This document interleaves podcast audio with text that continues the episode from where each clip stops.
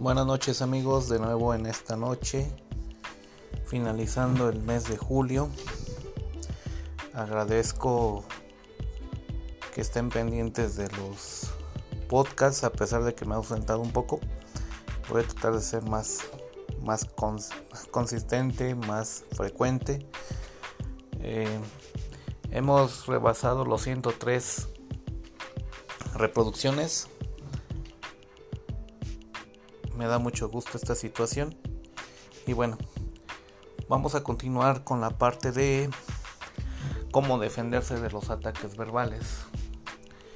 Comentábamos la vez anterior, si se acuerdan, era en relación acerca a la respiración profunda, visualizar un escudo protector, levantar imaginariamente pues un vidrio transparente por así decirlo y visualizar que todas las todas las malas acciones, las caras, las groserías, las indirectas, las palabras incómodas, todo eso que nos llega de repente de las, de las terceras personas, pues visualizar que todo eso rebota como una especie de pared, ¿no?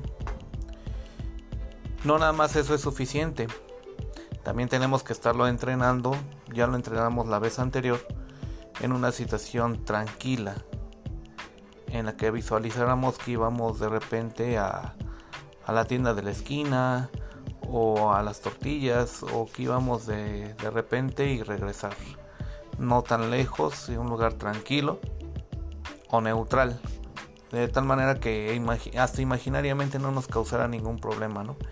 Y fuéramos detallando, imaginando los detalles, si pasaban personas, pasaban perros, pasaban a lo mejor este ibas visualizando la calle que ya conoces, los carros, las casas, etcétera. ¿Para qué? Para empezar con una situación neutral, una situación sencilla que no, no ameritara pues mucho esfuerzo emocional. Eh, recordemos que eso no es suficiente, también hablamos, eh, tienes que vamos a hablar sobre una canción de fondo. Aparte de visualizar esto del escudo protector, la respiración profunda, también tenemos que tomar en cuenta la canción de fondo, que no es otra cosa que ayudarnos a pensar de manera repetida, repetida, eh, pensarlo por así decirlo, o de una manera no verbal, no decirlo en voz alta, eh, para contrarrestar las provocaciones externas, ¿no? Por ejemplo, me quieren hacer enojar, no lo van a lograr. A tomar las cosas de donde vengan. Y así te puedes incluso inventar alguna otra frase que te pueda tranquilizar y en ese momento que te ayude más que nada a controlar para no responder de igual o peor forma al que te quiera atacar.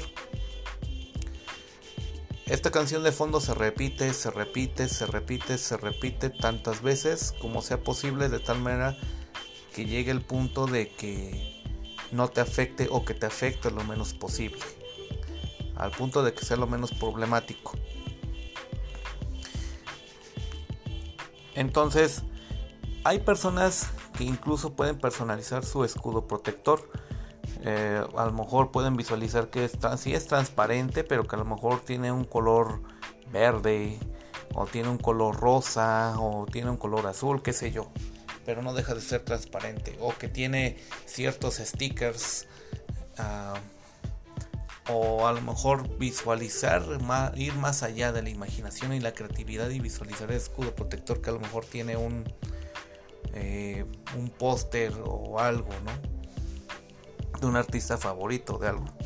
Suena muy, muy, muy complejo. A lo mejor unos dirán incluso muy loco. Pero a todo lo que abona la imaginación al escudo protector creo que es bienvenido. ¿Por qué hago énfasis en estas tres partes? Porque si no controlamos la respiración va a ser más difícil imaginar. Tenemos que aprender por lo fisiológico que la respiración controlar la parte también mm, emotiva, eh, que eso procuramos con el escudo protector que rebote en las malas acciones. Y otra parte muy importante, observar, mantenerse en una observación o de una postura como si fuéramos un científico o un observador.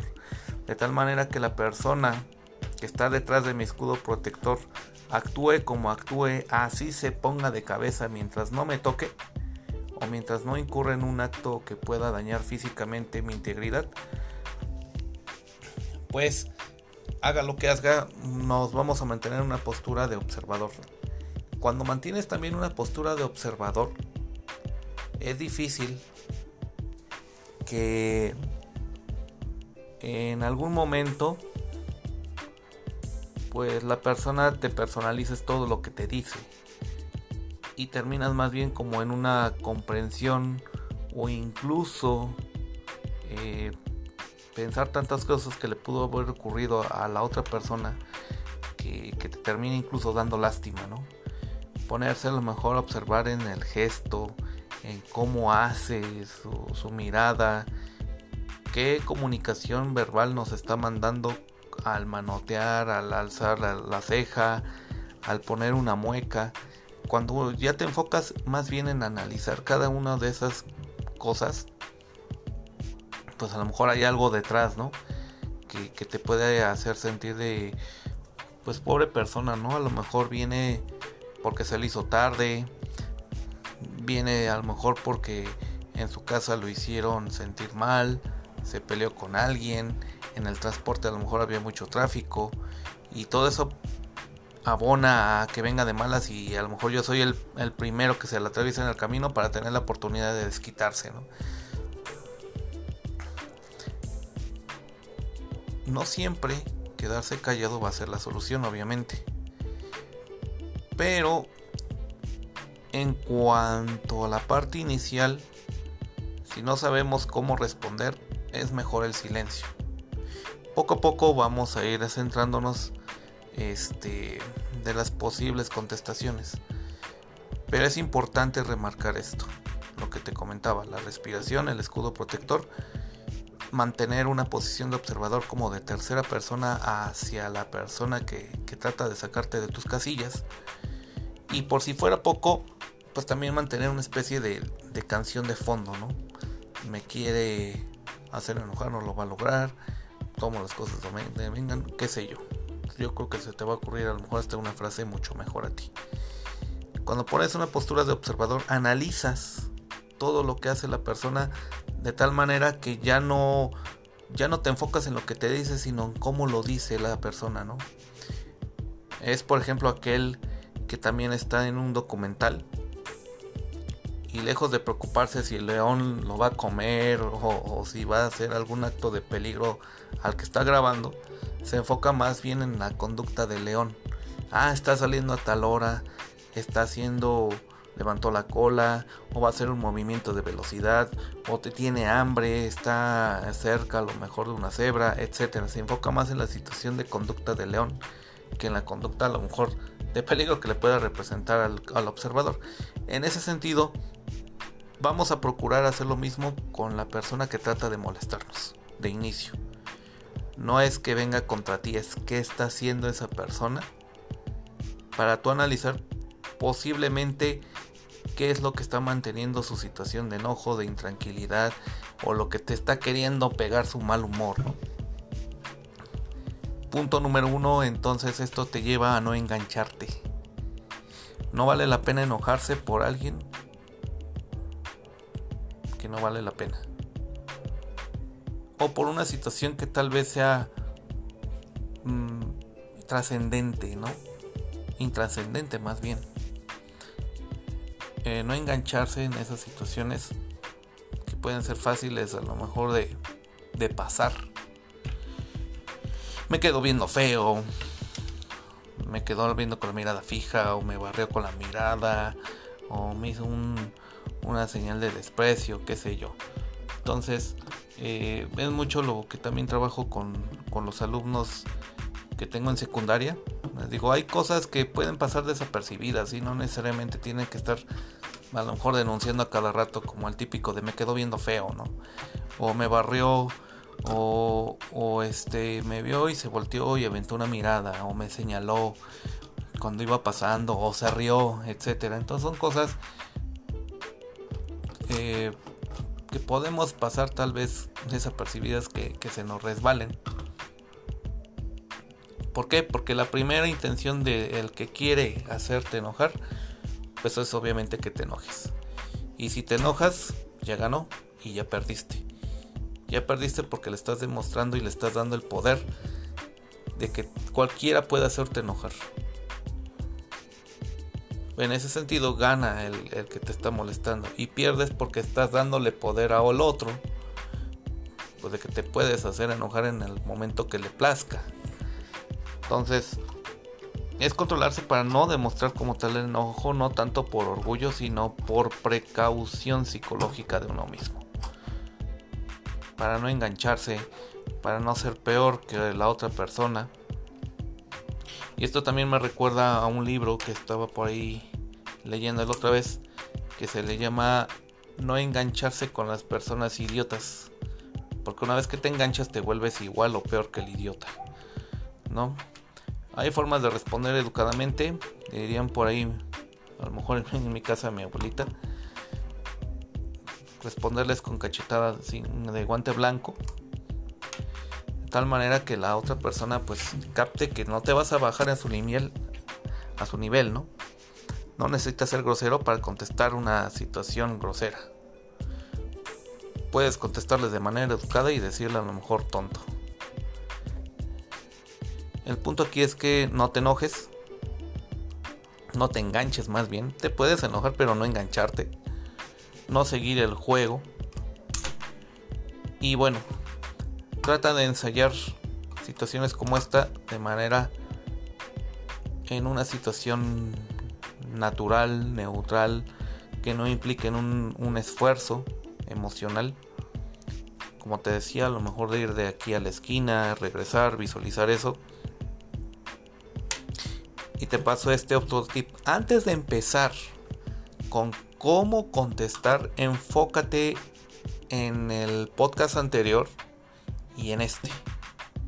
Y entrénalo de perdida una semana o tres días de perdida. ¿Por qué? Porque si no tienes esta base, es, es prácticamente más difícil que puedas responder de manera tranquila, de manera educada o de manera sin sentido incluso. ¿eh? Toma las cosas de donde vienen, no una persona que le interesa la opinión de todos es porque a la vez lleva escondida ahí una baja autoestima. Entre menos peso le des a las personas lo que dicen, créeme que más feliz y más auténtico te vas a sentir también. ¿Sale? Pues bueno, espero que te sirva de, de mucho esto. y nos estamos viendo en el próximo podcast en donde sí estaremos hablando ya como tal de formas de responder.